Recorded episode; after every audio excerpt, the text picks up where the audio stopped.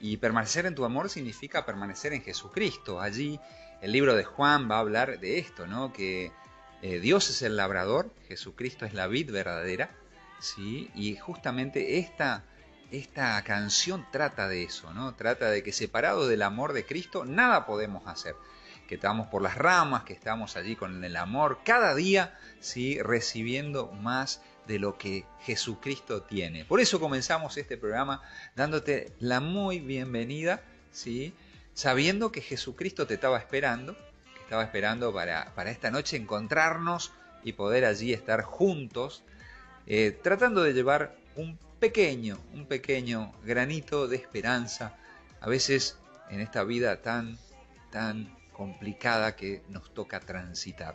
Pero una vida hermosa. ¿Será complicada? Sí, pero tenemos la certeza y la seguridad de que Dios nos quiere ver felices y gozosos.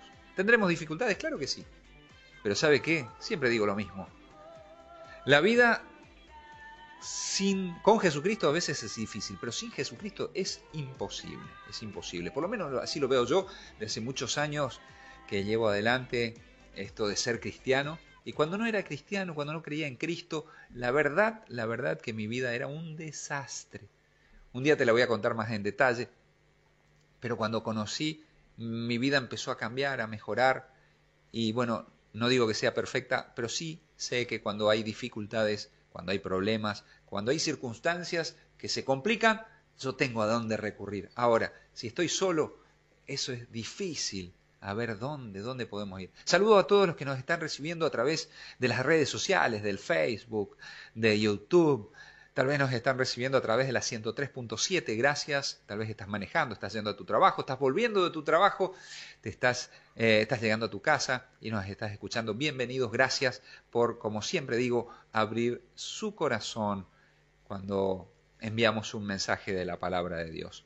¿Y sabe qué?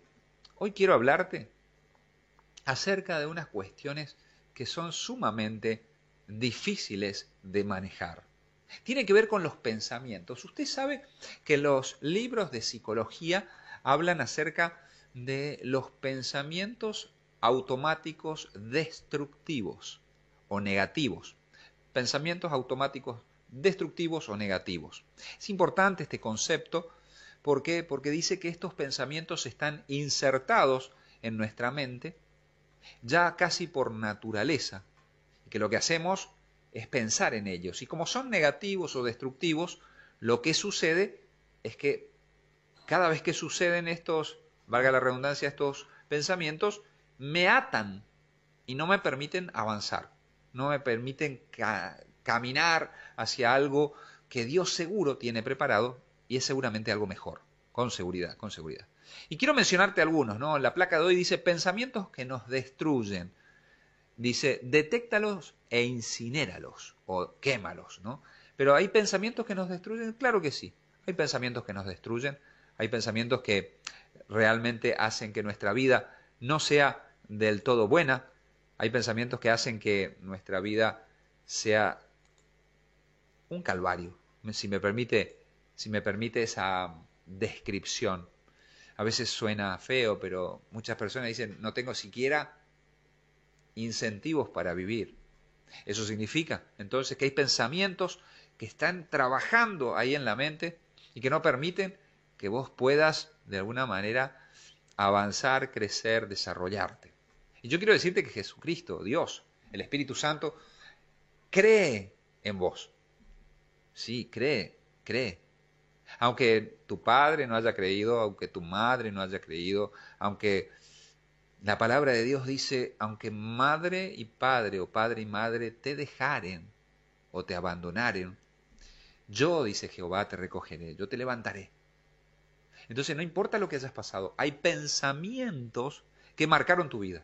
Y esos, esos pensamientos son destructivos. Muchas veces hacen que vos no puedas caminar hacia una eh, vida floreciente. Y quiero hablarte acerca de ocho pensamientos, ocho pensamientos, si estás escuchando, quiero que lo tomes en cuenta, quiero que puedas estar anotándolo. Son ocho pensamientos que la psicología normalmente sí las tiene en cuenta como algo normal. Pero yo te digo que no es normal.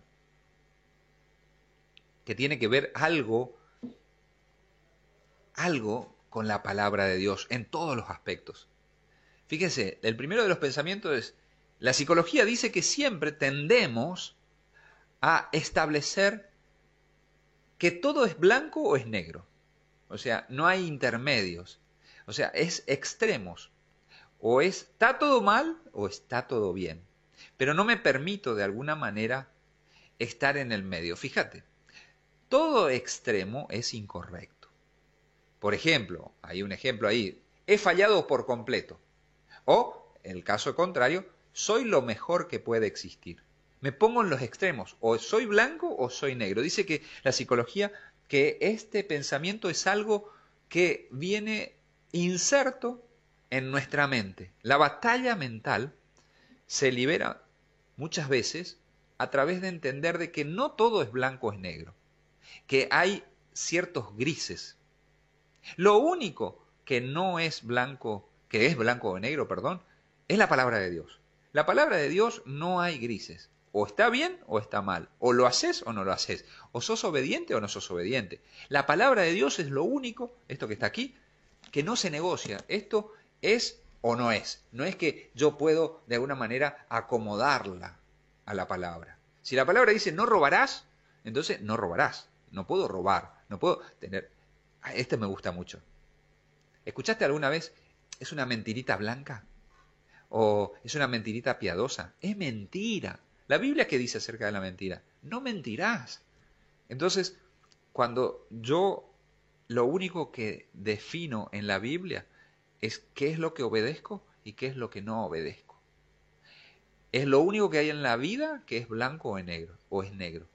Sin embargo, como bien dice aquí, Jesucristo nos da un ejemplo claro de que no todo es blanco o es negro. Fíjate, Juan capítulo 9, verso 6.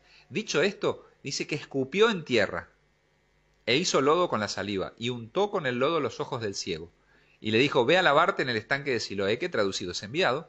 Fue entonces este ciego y se lavó y regresó viendo. ¿Te imaginas esta escena? Yo no me imagino una, una escena como esta en donde el oculista te recete saliva con barro en las manos de Jesús y en tus ojos para volver a ver. Es algo incoherente, no es ni blanco ni negro, es algo que Dios creó.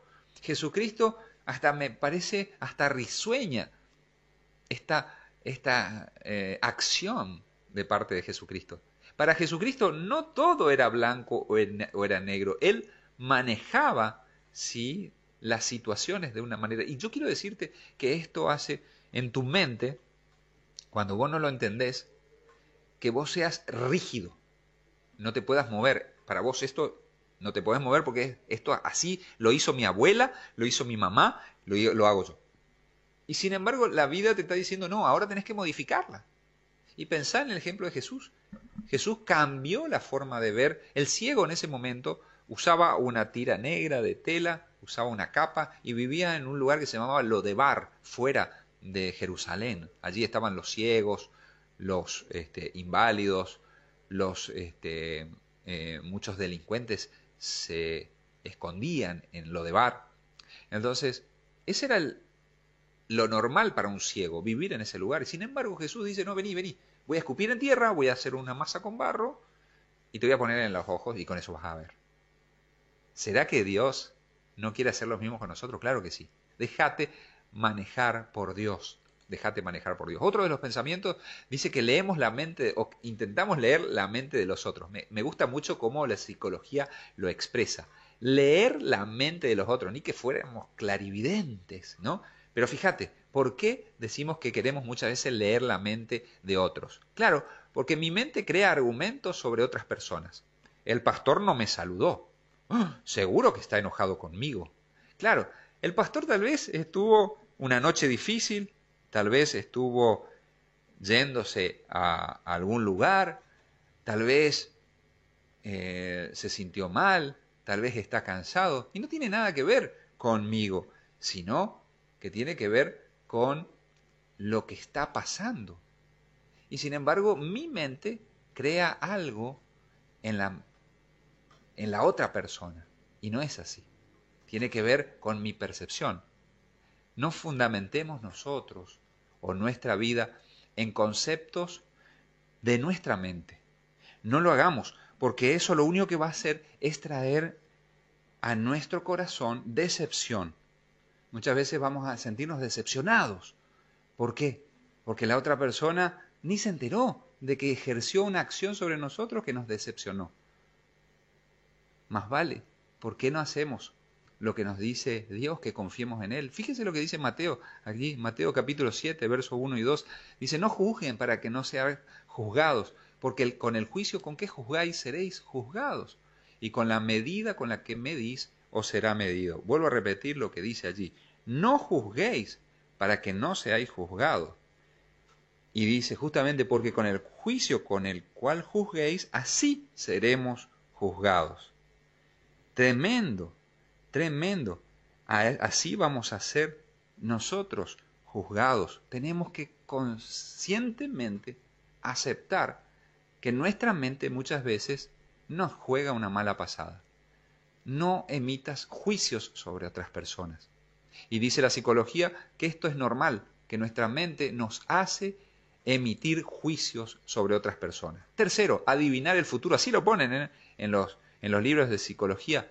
Adivinar el futuro. ¿Cómo es que adivino el futuro? No se trata de adivinar el futuro, sino que trato en lo concerniente a mis pensamientos a definir lo que va a suceder mañana, el año que viene, dentro de seis meses. A ver, fijémonos un poquito. Seguro que, seguro que esto va a suceder.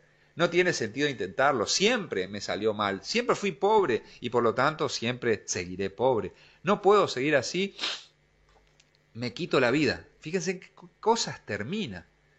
Entonces mi mente muchas veces nos juega una mala pasada. Y esto estaba escrito en la, en la Biblia ya hace muchos años. Marcos capítulo 9, verso 23 dice, Jesús le dijo, si puedes creer, al que cree, todo le es posible. Vuelvo a repetir, al que cree, todo le es posible. O sea que si yo creo algo malo, me va a suceder. Porque acá no, en este versículo de Marcos capítulo 9, verso 23, no habla de creer en lo bueno. Dice el que cree.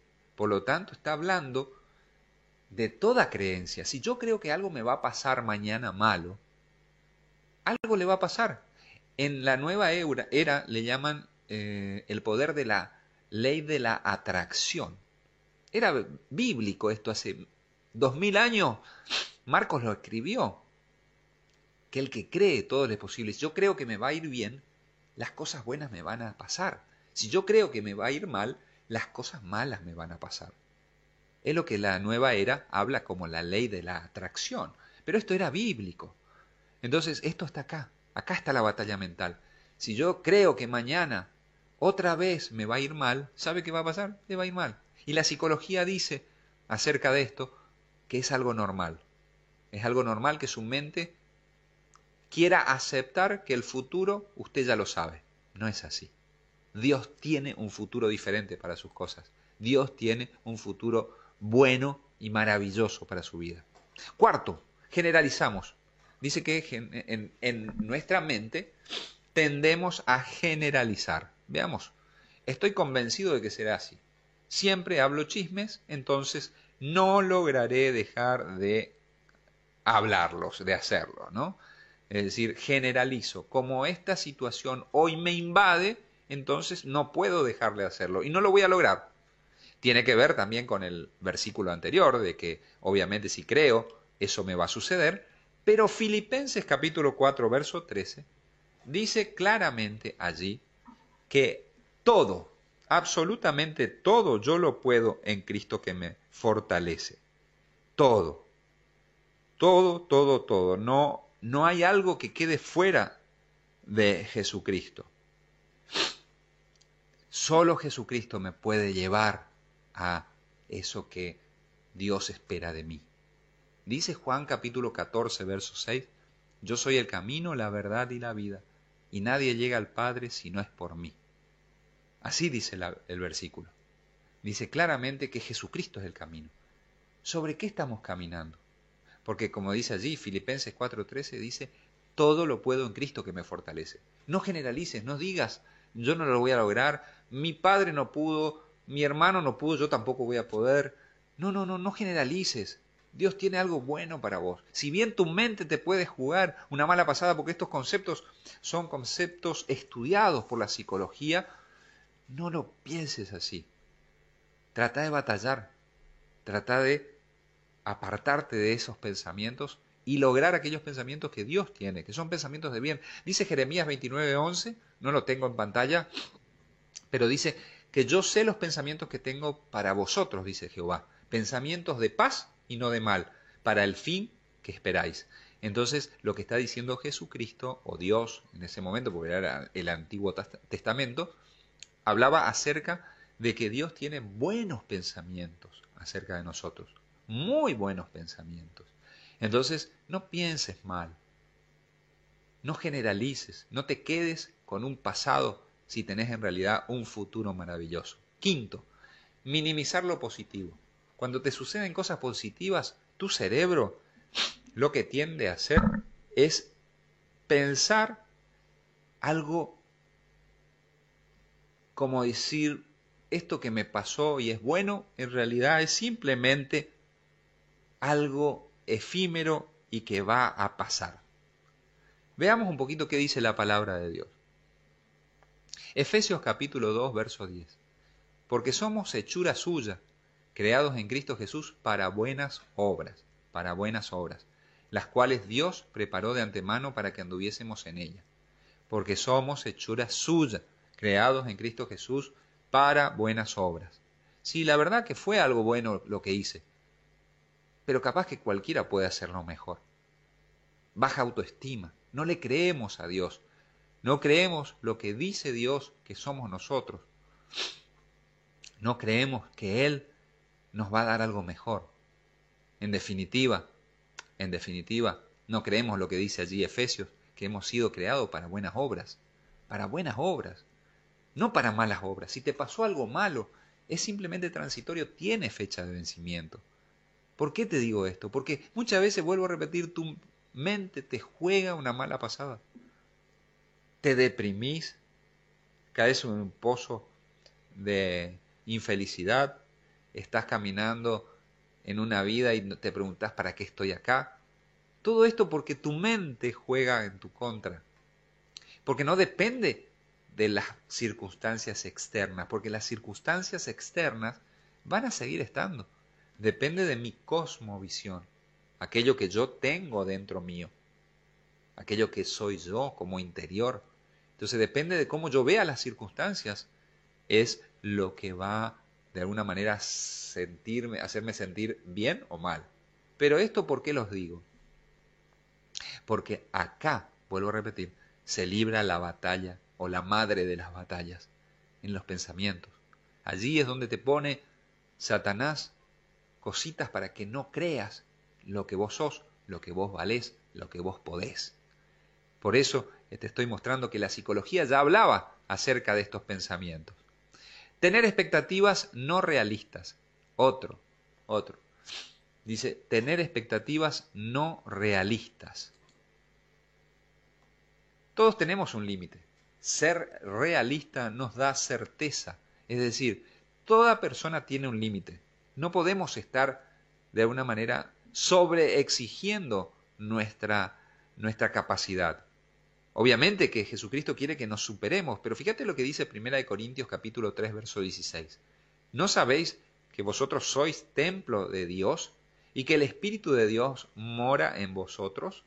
Entonces, si nosotros somos el templo del Espíritu Santo, debemos cuidar ese templo. Si nuestro cuerpo es el templo del Espíritu Santo, debemos cuidarlo. Debemos alimentarnos bien, tenemos que dormir bien, tenemos que hacer ejercicio en lo posible para mantener esto que es el templo del Espíritu Santo. Entonces, la sobreexigencia, no entender que tenemos límites como seres humanos, lo único que estamos haciendo es desgastar, desgastar el templo de Dios.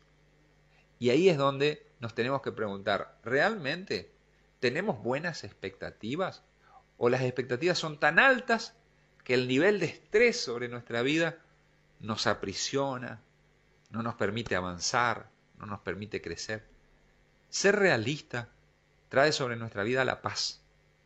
Porque cuando yo entiendo cuáles son mis límites o mis limitaciones, le entrego a Dios el resto de las cosas. Y en ese resto de las cosas, Dios se va a perfeccionar. Porque déjeme decirle que la palabra de Dios dice, a, través del apóstol va a decir, bástate en mi gracia porque mi poder se perfecciona en tu debilidad, Sergio. Escuche bien, bástate en mi gracia, Sergio, porque mi poder se perfecciona en tu debilidad, dice el Señor. O sea, cuanto más débil soy yo, cuanto más entiendo mis límites, es cuanto más Dios se va a manifestar. A veces es raro esto porque la, la sociedad de hoy nos impulsa, nos empuja cada día a superarnos y no está mal, pero sí debemos reconocer cuáles son nuestras limitaciones. Si no he nacido para ser Messi, y bueno, nunca lo voy a poder ser, por más que yo intente y juegue todos los días y me entrene, no voy a ser Messi. Ahora, si en mi mente yo creo que voy a ser Messi, y voy a hacer todo lo posible, pero no lo voy a lograr porque mis condiciones genéticas no dicen que soy Messi. Y no voy a poder. Entonces, conocer mis limitaciones es conocer cuáles son las expectativas que tengo sobre mi vida. Cuando no me salen bien las cosas, otro de los pensamientos que suceden es que empiezo a insultar a otros y hasta a veces me insulto a mí mismo. Dice la psicología actual que esto es algo normal, nuestros pensamientos de autocrítica nos permiten de alguna manera ser autoinsultados o, en su defecto, insultar a otros. Y daba un ejemplo hoy acerca del semáforo, ¿no? Estoy allí en el semáforo y el semáforo da, cuando da amarillo, estaba en rojo, cuando da amarillo todavía no estaba verde, pero el que está atrás, yo estaba en paz, estaba en tranquilidad, estaba escuchando buena música en el auto y de pronto el que está atrás hace sonar ese sonido celestial, maravilloso, que se llama la bocina, ¿no? Y no había dado ni siquiera verde. Y seguramente que vos te das vuelta y le agradeces, yo te agradezco, te bendigo por esa bocina tan hermosa. No, ¿qué pasó por tu mente? Pensamientos de mal, seguramente algún insulto, bueno, todo eso te ata, no te permite avanzar, te deja enojado, airado, con bronca. Es tiempo de cambiar. Que tu mente no te domine. Vos domina tu mente. Que tu mente sea dominada por el Espíritu Santo, porque te decía, recién lo leíamos, Primera de Corintios capítulo 3, verso 16. Somos el templo del Espíritu Santo. Tenemos que sí o sí hacerlo. Tenemos que entender así. Y cuando cambiamos acá, dice que cambiamos acá. O sea, todo lo que nosotros pensamos luego hacemos. No es bíblico, pero sí es filosófico. Pienso, luego existo. Entonces yo lo que piense acá después voy a representar en mi vida. ¿No será tiempo que tengamos que cambiar nuestra forma de pensar? Yo creo que sí. Yo creo que sí. Fíjese, insultar a otros, dice la palabra, el Señor dice, no, no pequen. Pueden airarse, porque lo que el Señor está diciendo, airaos pero no pequéis. ¿sí? Lo que significa es, yo puedo darme el lujo de enojarme, pero no sé si puedo llegar a pecar. En la palabra dice, no, no peques, enojate, pero hasta allí nomás. O sea, el Señor estaba entendiendo nuestra naturaleza humana. Estaba sabiendo que cuando me toquen la bocina, me voy a enojar. Pero lo que el Señor dice, no peques. Eso significa, no lleves a tu boca esa palabra que procesaste acá y rápidamente anulala, llevale a la obediencia en Cristo, pedirle perdón a Dios. Y cuando esa persona te pasa, seguramente va a pasar con algún gesto no muy acorde a tu paz. Eh, no, no, no, no saques por tu boca alguna, algún concepto que no se condice con la palabra de Dios. Fíjate lo que dice Efesios, capítulo 4, verso 29. Ninguna palabra corrompida salga de vuestra boca, ninguna, sino la que sea buena para la necesaria edificación a fin de dar gracias a los oyentes. No salga ninguna mala palabra, Pero la mala palabra que salió por tu boca es porque primero se gestó acá. Primero está en la mente. La batalla, la madre de las batallas, está en la mente. Allí en la mente se gesta y luego eso baja al corazón y de la abundancia del corazón habla la boca. Por eso es tan importante que nosotros debemos tener este concepto bien claro, bien claro. Y por último, por último, no ser fatídico. Dice que por naturaleza, por naturaleza, la psicología habla de que somos fatídicos. Todo lo que creas o digas en forma fatídica o catastrófica es muy peligroso. ¿Por qué? Porque lo que yo creo, ya te lo mencioné en Marcos capítulo 9, verso 23, lo que yo crea, eso va a suceder. Entonces, si yo creo que ya se vino el fin del mundo, para mi vida va a venir el fin del mundo. Si yo creo que nunca voy a poder salir de la pobreza, ¿sabe qué va a pasar? Nunca voy a poder salir de la pobreza porque fatalmente lo creo y lo declaro. Fíjate lo que dice Proverbios capítulo 18, verso 21. La muerte y la vida están en poder de la lengua, y el que ama comerá de sus frutos. El poder de dar vida y de dar muerte están en poder de la lengua. Están en poder de la lengua. Entonces, cuando vos declarás algo, cuando vos hablás a través de esas, de una manera, esas sensaciones o sentimientos que tenías, es muy posible que no utilices palabras muy cordiales. Y esas palabras o traen vida o traen muerte. Es así de fácil. O traen vida o traen muerte. Las palabras que yo libero de mi boca van a ser de edificación para personas o van a destruirlo. Porque si yo le digo cosas buenas a una persona, esa persona va a crecer. Ahora, si yo le digo cosas malas, lo voy a destruir en su identidad. Voy a lastimarlo, voy a generarle conflictos, problemas, situaciones. Voy a terminar gestando en él algo negativo. Por eso, Proverbios es tan importante. Allí dice que en la muerte y la vida están en poder de la lengua. Lo que vos liberes, primero se gestó acá. Entonces, no sea fatídico, no consideres que todo está terminado, porque Dios tiene algo todavía muy grande para tu vida, tiene algo realmente importante. Dios tiene cosas para sorprenderte, no importa la edad que tengas, Dios tiene cosas que te van a llevar a maravillarte. Solamente depende de cada uno de nosotros que creamos eso. Ahora, tal vez me puedas decir, bueno Sergio, pero todo esto que me decís hay muchas cosas que las tengo. ¿Qué hago? ¿Cómo las manejo? ¿Cuál es la solución? Es muy posible que te preguntes esto, ¿no? Hay una palabra en el libro, en la carta a los hebreos que escribe el apóstol Pablo, Hebreos capítulo 11, verso 29, y dice, porque nuestro Dios es fuego consumidor. Si bien el contexto de esta palabra tiene que ver con un momento en donde los cristianos estaban haciendo mal las cosas y Pablo le va a decir que el Dios al cual nosotros servimos también puede consumir, yo tomo esto y también te puedo decir que Dios es un fuego que consume todo mal pensamiento. Dios es un Dios tan benevolente que si vos te presentás a Él, esos pensamientos pueden ser consumidos como la hojarasca cuando le prendes fuego, que se consume rápido. ¿Por qué? Porque el Espíritu Santo está dentro tuyo si le aceptaste a Cristo. Y esos pensamientos malos que te atan, que no te permiten crecer, que la psicología los menciona como algo normal y automático, quiero decirte que en Cristo Jesús vos podés modificarlos. Vos podés tener una vida diferente, porque hay un fuego consumidor que puede limpiar esos pensamientos que la psicología dice son automáticos.